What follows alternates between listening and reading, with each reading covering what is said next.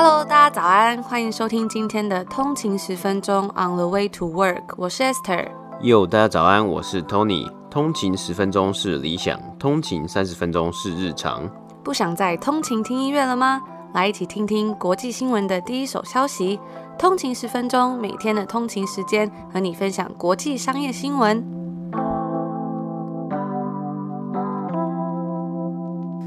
家早安，今天是六月二十八号，欢迎回来通勤十分钟。大家早安。那今天又是一个新的礼拜的第一个工作日嘛，我们要这边跟大家分享一个，说明天呢，我们会有一个重要的消息跟大家分享，所以别忘了要关注我们明天的通勤十分钟哦。先跟大家小小预告一下。嗯，对啊，做这个小小的预告，我自己也是蛮期待的。因为呢，我们其实第三季也做了一百多集嘛，也差不多是一个时候要来画下一个句点了，所以我们明天会再跟大家分享详细的内容。嗯、那在今天的节目开始之前呢，无论你是刚加入的通勤族，还是一直以来都跟着我们在这两百多集节目中一起成长的通勤族，如果能花几秒钟帮我们在 Apple Podcast 留下五星留言，或者是追踪我们的 IG 账号 on 的一个底线 Way to Work，我们真的会非常的开心，而这也真的会帮助这个节目让更多人能够听到，那我们就一样话不多说，进入今天的美股指数吧。好，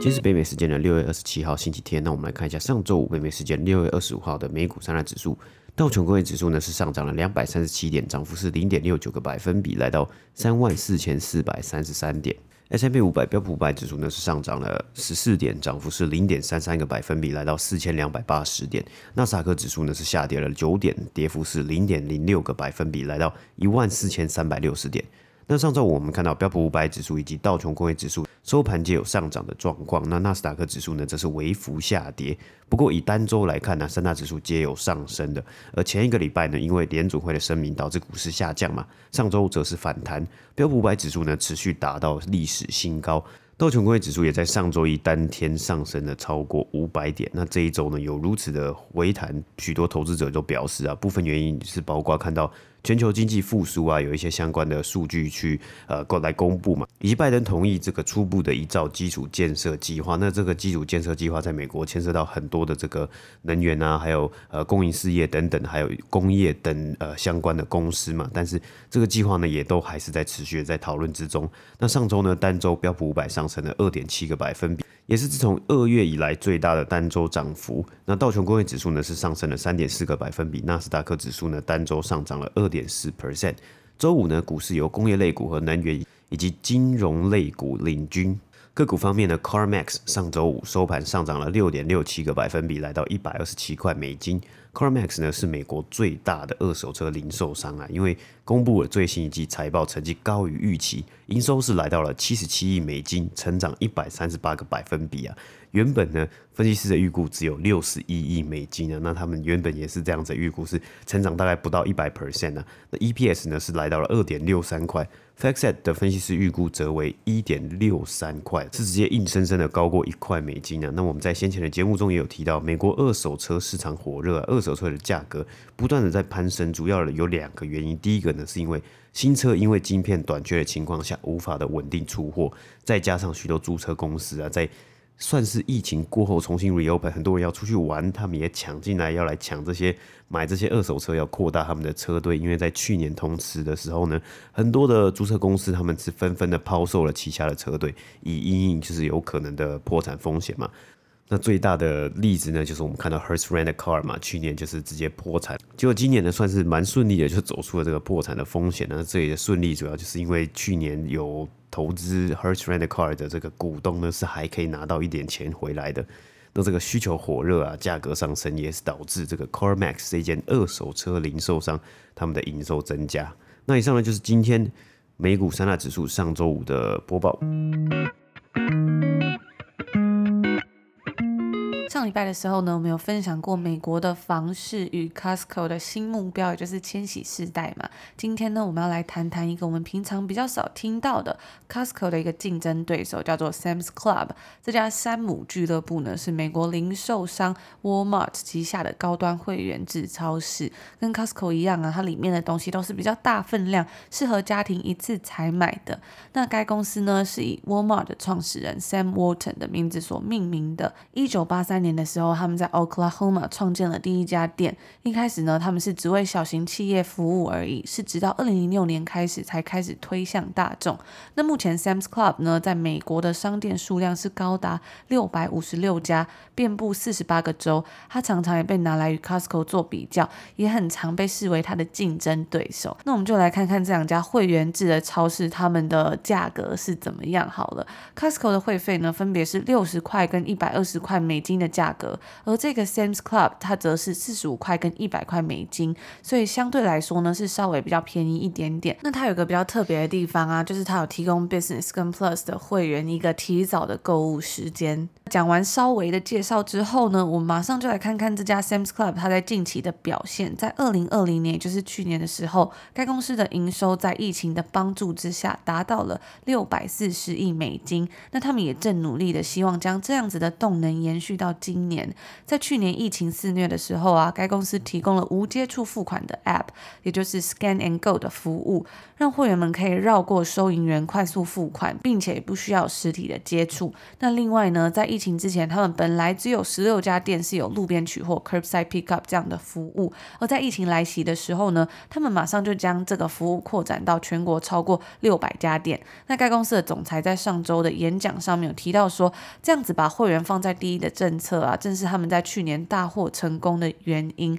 在去年他们开始设计路边取货服务的时候呢，一开始他们只是打算让顾客开心，让顾客更加的方便，也没有设置什么销售的目标啊等等的。所以没想到的是啊，在去年他们的会员收入会在第四季增长了十二点九个百分比，这是六年来最强劲的增长。那他们全年的增长呢是九点四个百分比。而 Sam's Club 的母公司 Walmart，他们一样也是有这样子客户第一的政策。Walmart 的 CEO 就表示说啊，提高顾客的忠诚度是该公司一项非常重要的长期投资。而在过去的一年中啊，Walmart 也建立了更多的配送中心，扩大了取货还有送货的服务，并透过新的合作伙伴关系，像是与 Gap 的合作啊，就扩大了他们的产品种类。而有更多的配送中心啊，也能够让一切更加的快速，因为时效性是一件非常重要的事情。像是 Amazon 最知名的就是他们的这个 Prime 是非常的快速，而价值呢，则是很大程度取决于他们商品的品质还有价格。该 CEO 就表示说啊，对我们来说，我们始终都想要去了解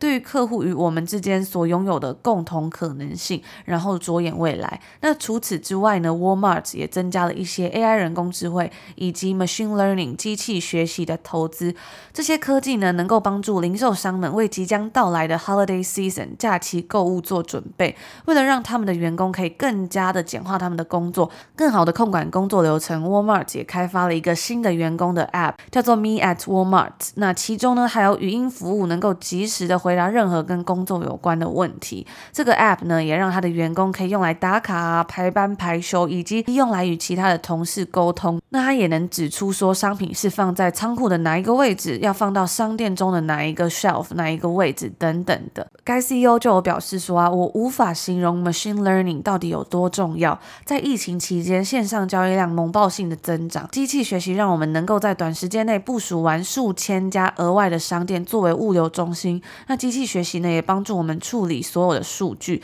以找出要将订单送到什么地方。那谈到这个配送服务啊，我们再来分享另外一间公司。虽然 UPS 它不是一间零售商，但是呢，它的 CEO 在上周的演讲中，他也提到了说，他表示他们不只是一间快递的巨头。也是一间科技公司，而且呢，还是一家物流供应商。UPS 每天会收到超过六千一百万个有关于包裹在哪里的询问。像我之前有买一些东西啊，或者是有寄一些包裹的时候，我真的也很常会去看，比如说 DHL 啊，或是 UPS 或是 FedEx，看是寄哪一家，都会很常去看它的那个 tracking 嘛，看我的东西到底寄到哪里。因为有时候，比如说是那种跨国运送啊，或是比较远的地方寄来的时候，真的它都会 delay，或者是它会遇到一些问题，所以就很需要去 check 说，诶，这个包裹有没有迷路了？那该公司的 CEO 就表示说，能够好好的利用这些数据是他们的使命之一。像他们这样子比较老牌的公司啊，他们的 data pool 并没有那么的干净，所以呢，他们有个目标，就是要搞清楚要如何最好的使用这些数据，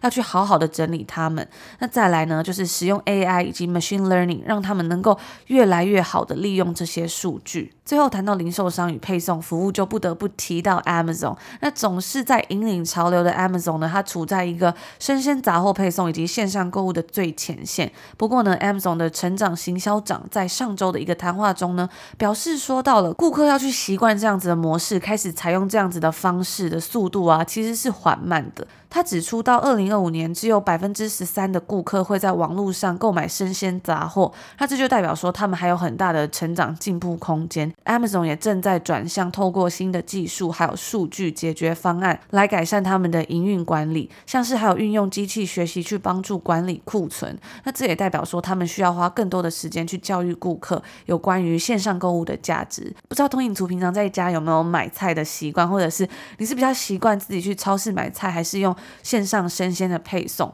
不知道台湾的这种线上生鲜的配送服务怎么样？我最近看好像家乐福好像有在做一些关于这样子的一些什么有机蔬菜啊的配送等等的，不知道好不好用。我自己在这边因为疫情之后，我真的很常用这种线上配送。像我自己很常买大统华，就是这边的一个亚洲超市嘛，然后它的线上配送就做得非常的好，就在它的网站上啊，真的是很方便，可以去点选我自己要买的蔬菜啊、水果啊各种东西。我觉得它那个网站真的是做的还蛮好逛的，然后它的那个配送费其实也不贵，我记得好像是起送价格大概是七还是八块加币，也就是一百多块这样。那如果你有超重的，就还要再加。只是它那个配送速度真的非常的快，他们就是会自己开车然后后送，所以我就觉得说真的是还蛮方便的。不知道在台湾的大家或是在世界各地的通勤族有没有自己习惯的这种生鲜蔬果的购买方式，也欢迎跟我们分享。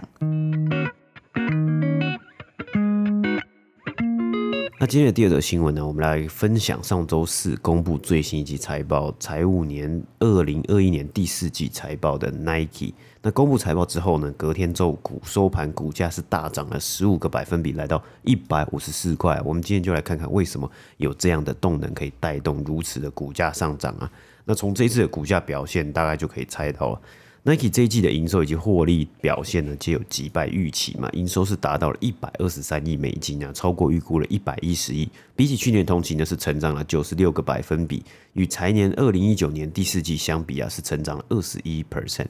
那全年营收呢，成长了十九 percent，来到四百四十亿美金，净利则为十五亿，换算每股为九十四美分。去年同期呢，则为亏损七亿九千万，每股亏损五十一美分。那在美股盈余 （earnings per share, EPS） 的方面呢，更是超越了 Refinitiv 分析师原先预估的五十亿美分嘛。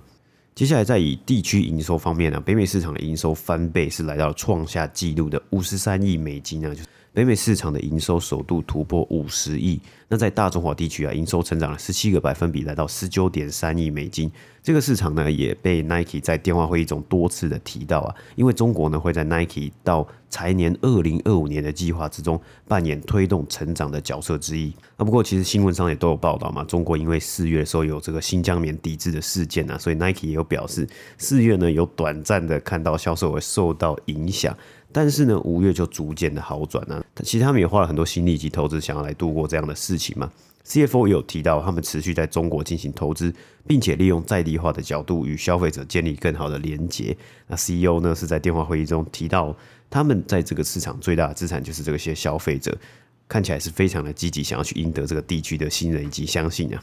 那接下来的数位销售额呢，比起去年同期成长了四十一个百分比，主要电商业务动能是来自于会员制度，他们的 membership model。目前全球共有超过三亿的注册会员，在第四季呢，会员网络消费额超过了三十亿美金。而 Nike 呢，更预估啊，在新的一年全年营收呢会超过五百亿美金啊，成长大概是十几个百分比。分析师目前的预估是在四百八十五亿。那也因此啊，上季的表现是超过了预期，再加上他们的未来前景看好，动能满满，也让该公司的股价狂涨啊。而许多分析师啊，也纷纷的在这次财报之后，将他们的目标价格调涨。让我们接下来呢，我们就来看看是有什么样的现象以及策略，让 Nike 可以对于他们的未来有如此强大的信心。所以啊，在这次财报的电话会议之中啊，CEO 他就提到了几点的策略啊。第一点是最重要，就是与他们的消费者建立连接嘛，不仅是单一一个区域，是全球的消费者都要建立这样的连接。那我们刚刚有稍微提到他们的会员制度会员嘛，那这个东西就是一个非常好利用的方式啊。大家也知道，可能你去网站上面，他都会叫你填哦，你要 sign up，你要登录会员。那 Nike 会员不一样点在哪里呢？第一个呢，就是他们非常会操作，也是呃，这是算是很多人应该从来都没有中过鞋子的这个 app，sneakers app 嘛。那它就是专门来发售限量球鞋的这个 app，它的需求啊，在这一季是成长了，比起去年同期成长了九十个百分比。所以为什么每次都抽不到鞋子呢？因为越来越多人来抽。但是呢，以这个 app 来说，它是可以完美的展现出他们怎么样营造他们的消费者社群啊，制作内容，以及最终的目的就是成功的把这些鞋子在发售不到一分钟之内就全部把它卖光啊！不仅是这个 app 啊，电话会议中也有提到他们推出了最新的行销 campaign Play New。主打年轻世代 Gen Z 啊，那我有去上网看了一下这支广告，就是它的系列广告，它的这个观看率也都是非常之高啊，就是破了好几千万。然后它里面呢也都是还蛮多都是有主打这个主要的演员都是比较年轻世代的，所以可能会让 Gen Z 的消费者或是让 Gen Z 的这些受众呢比较感同身受，或是比较可以 relate 嘛。那他这支影片的目的就是，你可以去尝试一些新的运动啊，或尝试一些新的兴趣。就算你跌倒，就算你不会的，但是这都是一个尝试，就有点像是展现出一个比较脆弱的一面嘛。当然，让大家知道说，哎，其实很多的运动，很多时候在做很多事情的时候，大家一开始已经都不是一下子就可以上手，或是大家都不是那种最棒、最厉害的运动员嘛。大家只是想要。去可能体验运动啊，或是呃有什么样的目标，不同的目标啊，我看得到蛮多好评啊，当然也是有一些讨论嘛。那当然，这样子的 campaign 呢，就是 target 去比较年轻的族群啊，他就是希望去从小培养这样子品牌的这个呃熟悉度，还有这些这这关系嘛。那接下来之后呢，大家会越来越长大，然后可以花费可以可能可支配的收入会越来越多的话呢，他可能第一个想到的品牌首选呢，或是前几名呢，就是会想到 Nike 嘛。那又再说回到线上会员以及电商啊，这个在最后的分析师 Q&A 之中也有被提到。最重要的呢，他们其实就是数据了。它有这么多笔的会员资料啊，它可以将这个商业模式转为 D to C，可以来取得更多的数据进行分析，利用可能销售额啊等，可以去帮助分析和预估未来出货量，或是更有效率的去分配供应链嘛。也可以利用这个学习去制作更好的产品，因为他们知道消费者喜欢什么东西。那这些直接的资讯呢，可能是一些量贩伙伴无法及时达成的。那当然，Nike 还是有跟 Foot Locker、Dick Sporting Goods 和 JD Sports 保有合作，但是他们也是近年来不断的在修正改良他们这些量贩伙伴还有这个合作通路伙伴的模式。再来就是有说到产品的部分呢，那。那也提到他们会加大着重在女性这个区块，以及 Jordan Brand。以 Nike 全年来说啊，女性商品业务营收较前一年成长了二十二个百分比，来到八十五亿美金。那 Q&A 中，CFO 回答到相关的问题的时候呢，他提到以年营收来说，其实 Nike 已经是世界上最大的女性运动品牌。那稍微参考一下，Lululemon 财务年二零二零年营收是四十四亿美金。那当然这只是一个参考而已。那另外一个重点呢，就是 Jordan Brand 整个球鞋文化的起源嘛，也是 Nike 塑造社群最佳的例子。财务年二零二一年呢，是成长了三十一个百分比，营收来到五十亿美金。其中重点更是 Jordan 的女性区块啊，未来估计 Nike 会继续投资在这几个区块的产品开发上面，不只是这几个产品重点啊，例如即将到来的奥运啊，也会有更多相关的产品来推出啊。那最后一个重点呢，就是 Digital 线上的部分呢，那它也包括了自家和伙伴的加总占整体的业务的三十五 percent 啊。Nike 更预估到财务年二零二五年的时候呢，这样子的区块会达到五十 percent。那最后啊，就是稍微讲一下这次的电话会议的 Q&A，我是有完整的把它听完嘛。那他其实因为这一次 Nike 他在前面就是他准备的呃讲稿的时间其实念了蛮久，因为他们发了还蛮多东西的，就是第一个是。这一季的检讨，还有这个这一季表现非常好嘛？那再加上 CFO 有稍微的去提到他们到二零二五年财务年二零二五年的预估以及他们的前景啊，所以这一次呢，这个股价为什么上涨这么大呢？其实第一个就是他们上一季表现真的很好，再来就是他们对于未来的这个前景是持续的来看好啊，包括像是他们预估在呃明年的时候有会达到五百亿美金的营收嘛。所以呢，也间接的导致，就是他们在 Q&A 的时候，在这个电话会议第二部分，分析师提问的部分呢，他的时间是相对比较少的。那我这一次呢，是觉得其实也也有点小点有点傻眼啊，竟然还有人给我问一些烂问题啊！就是有一个人呢，他就问了两个问题，第一个是。还 OK 比较正常的问题，可能就问说，哎，你这个营收啊怎么样怎么样之类的。但他第二个给我一个 follow up 问题，竟然问说，哎，你觉得这次 NBA 总冠军谁会拿总冠军？这个。这个问题有需要在这个这个地方问吗？我就觉得啊，是有有一点傻眼啊。不过后面几个分析师问的问题，我是觉得也都还不错啦。就是有人问说，诶，他们就是有公布这个对未来到财务年二零二五年的计划嘛？那有人问说，诶，你为什么有这样子如此的信心呢？那他们 Nike 给出的回答是因为他们希望他们跟消费者会有更多的连接，更加深这样的关系，可以去给他们一个助力。那再加上啊，其实。疫情之后，很多的职业运动赛事、各大运动赛事都回归，也算是一个助力啊。像是比如说，呃，最近的 NBA 嘛，它 NBA 很多球场啊都已经开放，这个球球迷可以入场去观赛了。还有像是最近在打这个欧洲国家杯嘛，这也是。非常许多球迷非常着重或是非常注重的一个赛事，那加上疫情也加速了 Nike 的数位转型计划，提早的原先设定的时程来达到目标，所以他们才能给出如此乐观的这个前景啊。那也让 Nike 呢可以与消费者有更多的交流，利用这个线上的互动，然后可以得到